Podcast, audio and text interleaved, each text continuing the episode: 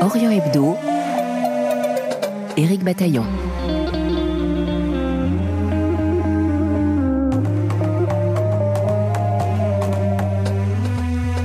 Depuis bien avant 1948 et la création de l'État, Israël a développé une stratégie de communication destinée à assurer la pérennité de sa présence au Proche-Orient. La Hasbara, ainsi nommée en hébreu, a connu des victoires mais aussi des déboires, comme après la guerre des six jours. Depuis le 7 octobre 2023, elle a sensiblement changé et se décline dans au moins trois directions. La sensibilisation des opinions publiques, la justification de l'opération militaire et une stratégie particulière à destination du monde arabe qui l'entoure. Le géopolitologue David Amselem analyse pour Orient Hebdo cette stratégie israélienne qui semble avoir réussi jusque-là. Il nous dira pourquoi. Un entretien à retrouver sur notre application Pure Radio, rubrique Société, ainsi que sur notre site rfi.fr.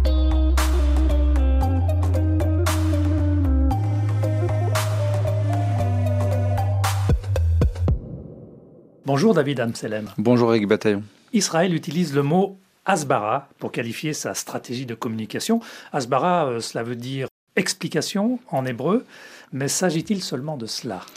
Pas tout à fait. En fait, euh, il faut revenir aux origines de la création de l'État d'Israël, avant même la création de l'État d'Israël, où il y avait le mouvement sioniste qui cherchait en fait à convaincre de l'utilité de son projet politique, et alors se met en place une euh, stratégie de communication.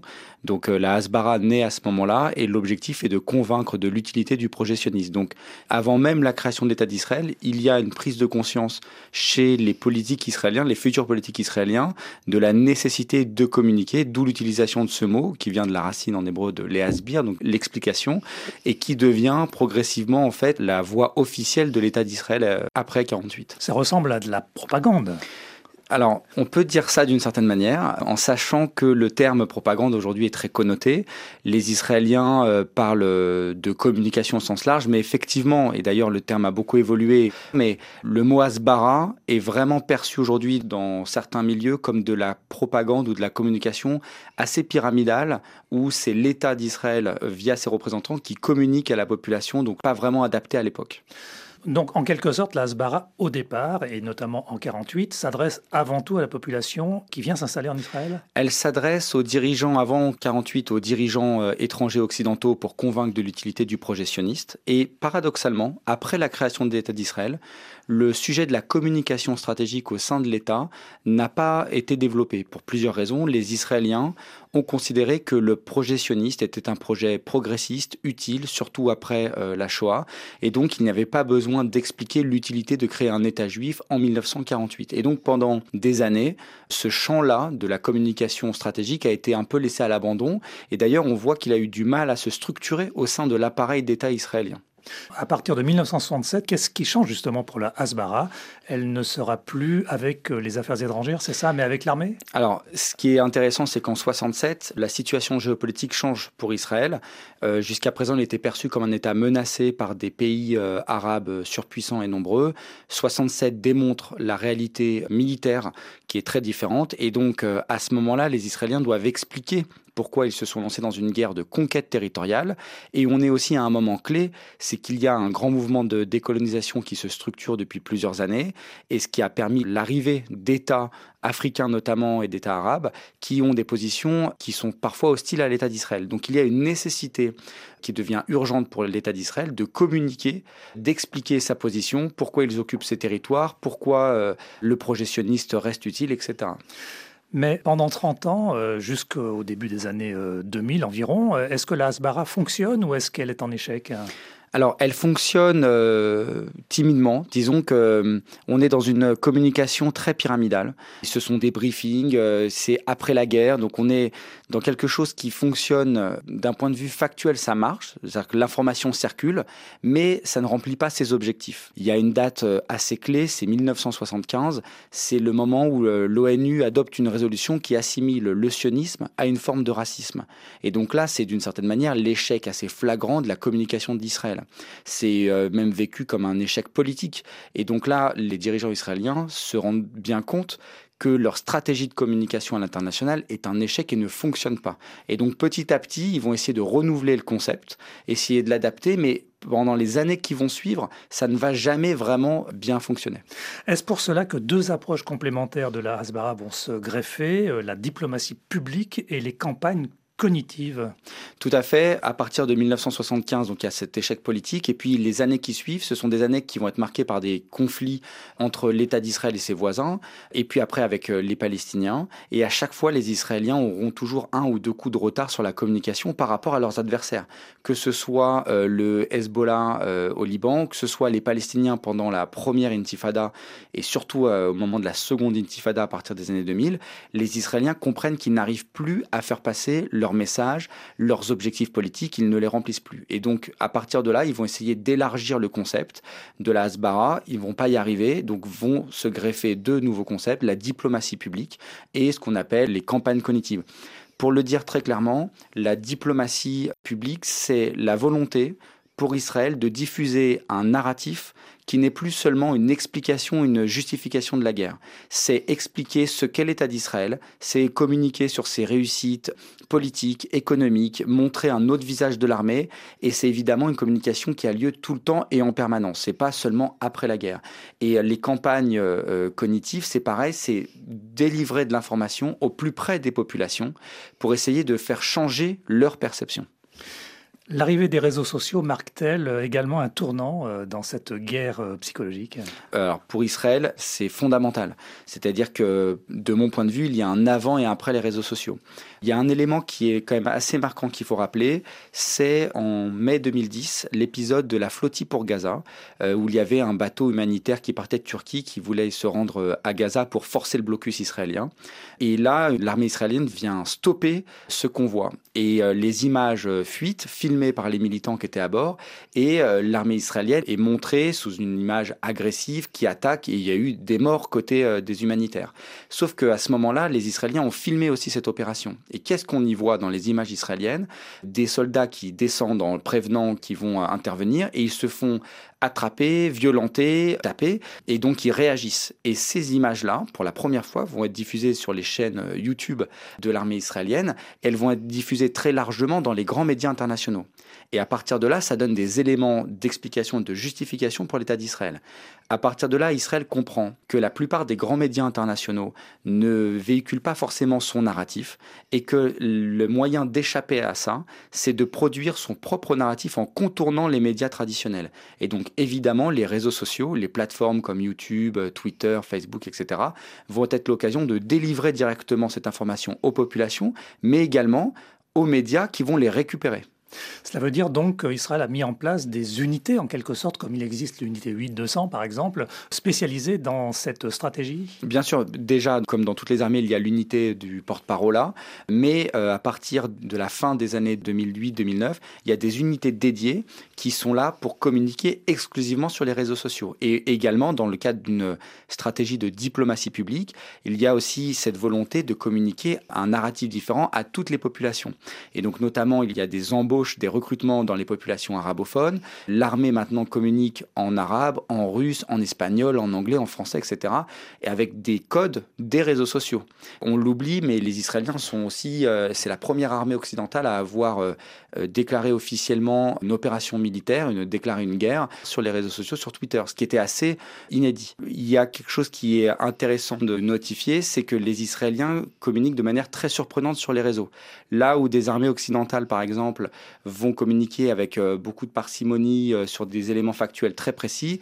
Les Israéliens, que ce soit l'armée, parfois même euh, le Mossad, l'agence de renseignement, vont utiliser des codes pour expliquer que cette personne-là est ciblée avec un montage parfois un peu grossier, où ils vont répondre à des commentaires de personnes en expliquant bah, cette cible a été éliminée, etc.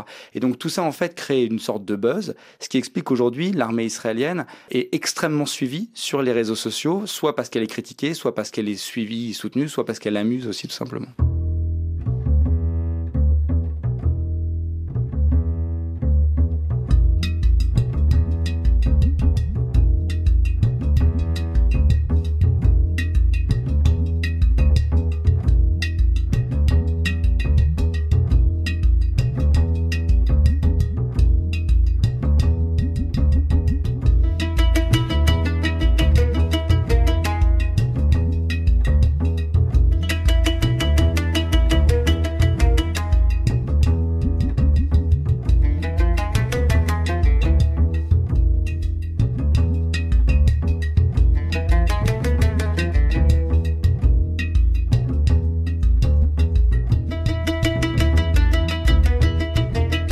Vous écoutez Orient Hebdo, une émission magazine bi-hebdomadaire de RFI, réalisée par Mathias Golchani et avec nous en studio David Amselem, directeur de Cassini, cabinet spécialisé dans l'analyse géopolitique et la production de cartographie.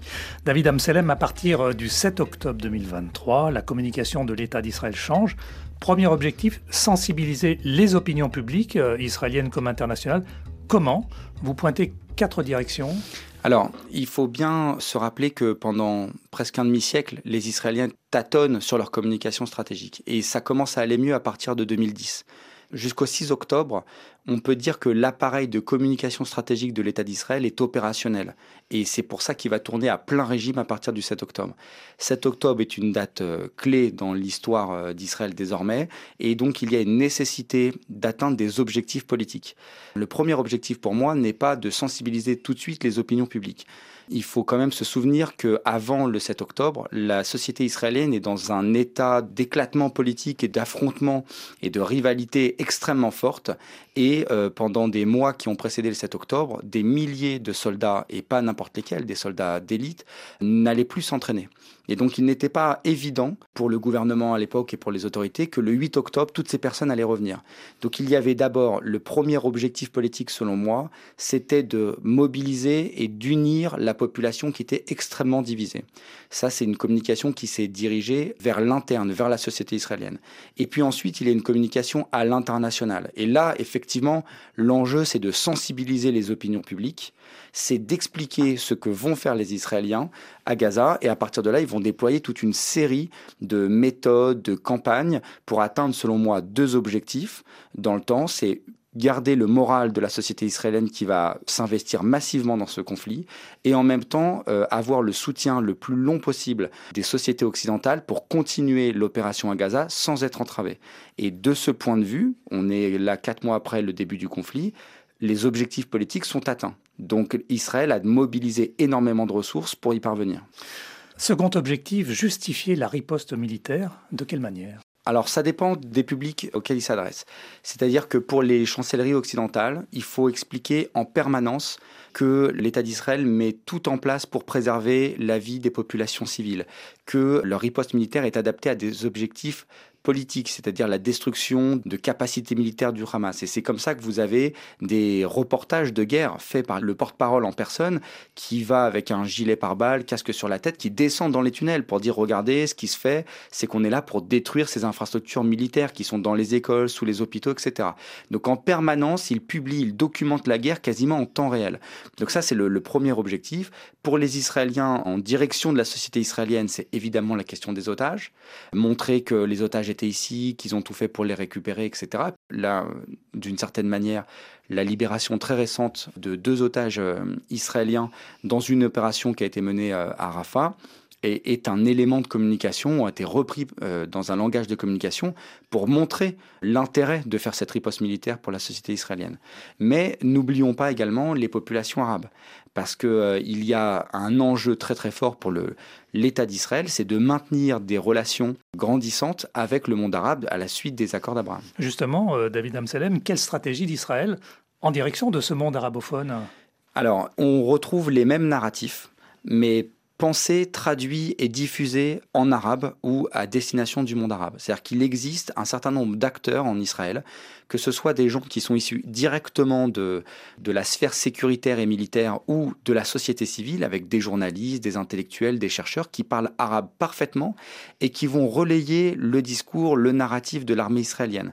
Et en même temps, il y a, et c'est ce qu'on oublie aussi souvent de dire, c'est qu'il y a au sein de ces sociétés euh, arabes des relais de l'influence israélienne, quelques Saoudiens, des Émiratis, beaucoup, qui vont en fait adopter euh, le discours de l'État d'Israël pour désigner le Hamas comme l'ennemi.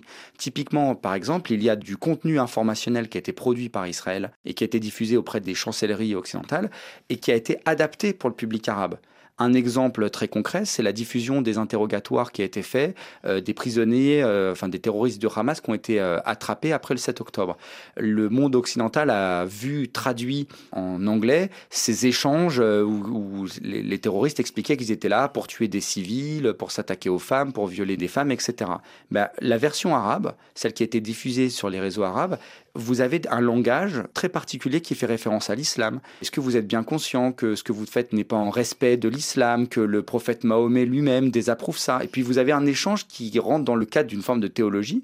Et ça, c'est quelque chose qui va davantage parler aux populations arabes et qui a été relayé en tant que tel dans les réseaux arabes, alors que dans le monde occidental, très très peu. Il y a des axes forts euh, choisis comme contenu pour cette population euh, arabophone Oui, euh, il y a vraiment la critique du Hamas en tant que tel. Il faut bien comprendre que le Hamas est la branche palestinienne des frères musulmans. Les frères musulmans sont soutenus par une partie de la population, de l'opinion publique arabe, mais aussi franchement combattus par une autre partie de cette population. Et donc, il y a une volonté pour les Israéliens d'expliquer que le Hamas, c'est l'ennemi, qu'il joue contre la population euh, palestinienne, qu'il déstabilise la région, qu'à un moment où l'État d'Israël signe des accords de, de, paix avec ses voisins, le Hamas participe à la déstabilisation régionale. Donc il y a vraiment un accent qui est mis pour essayer de criminaliser le Hamas. David Amselem, vous qualifiez cette stratégie tous azimuts de réussite, compte tenu euh, des nombreuses manifestations anti-israéliennes à travers le monde. Cela semble contre-intuitif. Une réussite, vraiment? Alors, effectivement, c'est une des grandes conclusions que je fais de cette histoire-là. Paradoxalement, alors qu'on voit se multiplier les contenus anti-israélien sur les réseaux sociaux. D'ailleurs, il y a des études qui le quantifient. Je crois que récemment, un rapport expliquait que 80% des contenus en ligne étaient anti-israéliens. Moi, j'estime que d'un point de vue de la stratégie de communication de l'État d'Israël, les objectifs sont remplis. Si pour les Israéliens, L'objectif était de convaincre l'opinion publique mondiale du bien fondé de son opération, c'est un échec cuisant. Si l'objectif, c'est d'avoir les moyens politiques, militaires et financiers de mener son opération sans être entravé. Alors là, pour le coup, selon moi, c'est un véritable succès, puisqu'on le voit bien, on a le sentiment que rien n'a prise sur ce gouvernement Netanyahou, qui attaque le nord, qui déplace les populations, qui descend ensuite à Rafah, malgré le, le nombre important de morts chez les Israéliens. Enfin, important, tout est relatif par rapport au conflit, mais il faut quand même se rappeler qu'en 2006, dans la dernière guerre du Liban, les Israéliens avaient perdu 100 soldats. Ça avait provoqué un véritable séisme politique en interne. Là, il y a euh, presque 230 morts soldats morts au combat depuis le, 7 octobre. Et la population israélienne est encore massivement mobilisée derrière le gouvernement. Donc, de ce point de vue-là, les objectifs qui ont été définis au démarrage sont atteints. Et la stratégie, de mon point de vue, a fonctionné.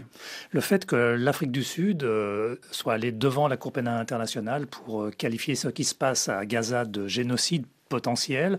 Euh, cela n'entrave pas la communication israélienne Pas vraiment. Les Israéliens d'ailleurs ont été sur place pour se défendre et pour justement relayer leur narratif. Et puis de toute manière, euh, quelle est la suite et la conséquence de cet arrêt?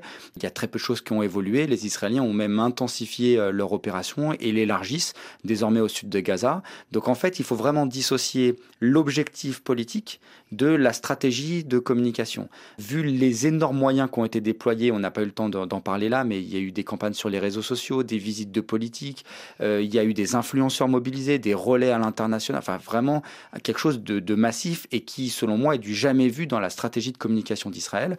Tout ça, en fait, selon moi, a porté ses fruits. Les opinions publiques occidentales et en tout cas les dirigeants occidentaux ont été sensibilisés. Personne n'empêche Israël de mener sa riposte et la population israélienne reste complètement mobilisée pour ce conflit-là.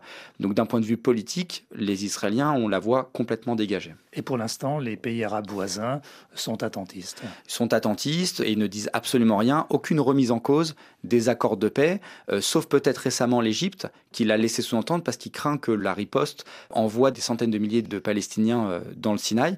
Mais vous voyez bien, aucun État arabe euh, n'a suspendu officiellement ces négociations, ces accords de paix avec Israël. Merci David Amselem. Merci Eric Bataillon. Directeur de Cassini, cabinet spécialisé dans l'analyse géopolitique et la production de cartographie. Orient Hebdo, merci de votre fidélité. Dans un instant, le journal.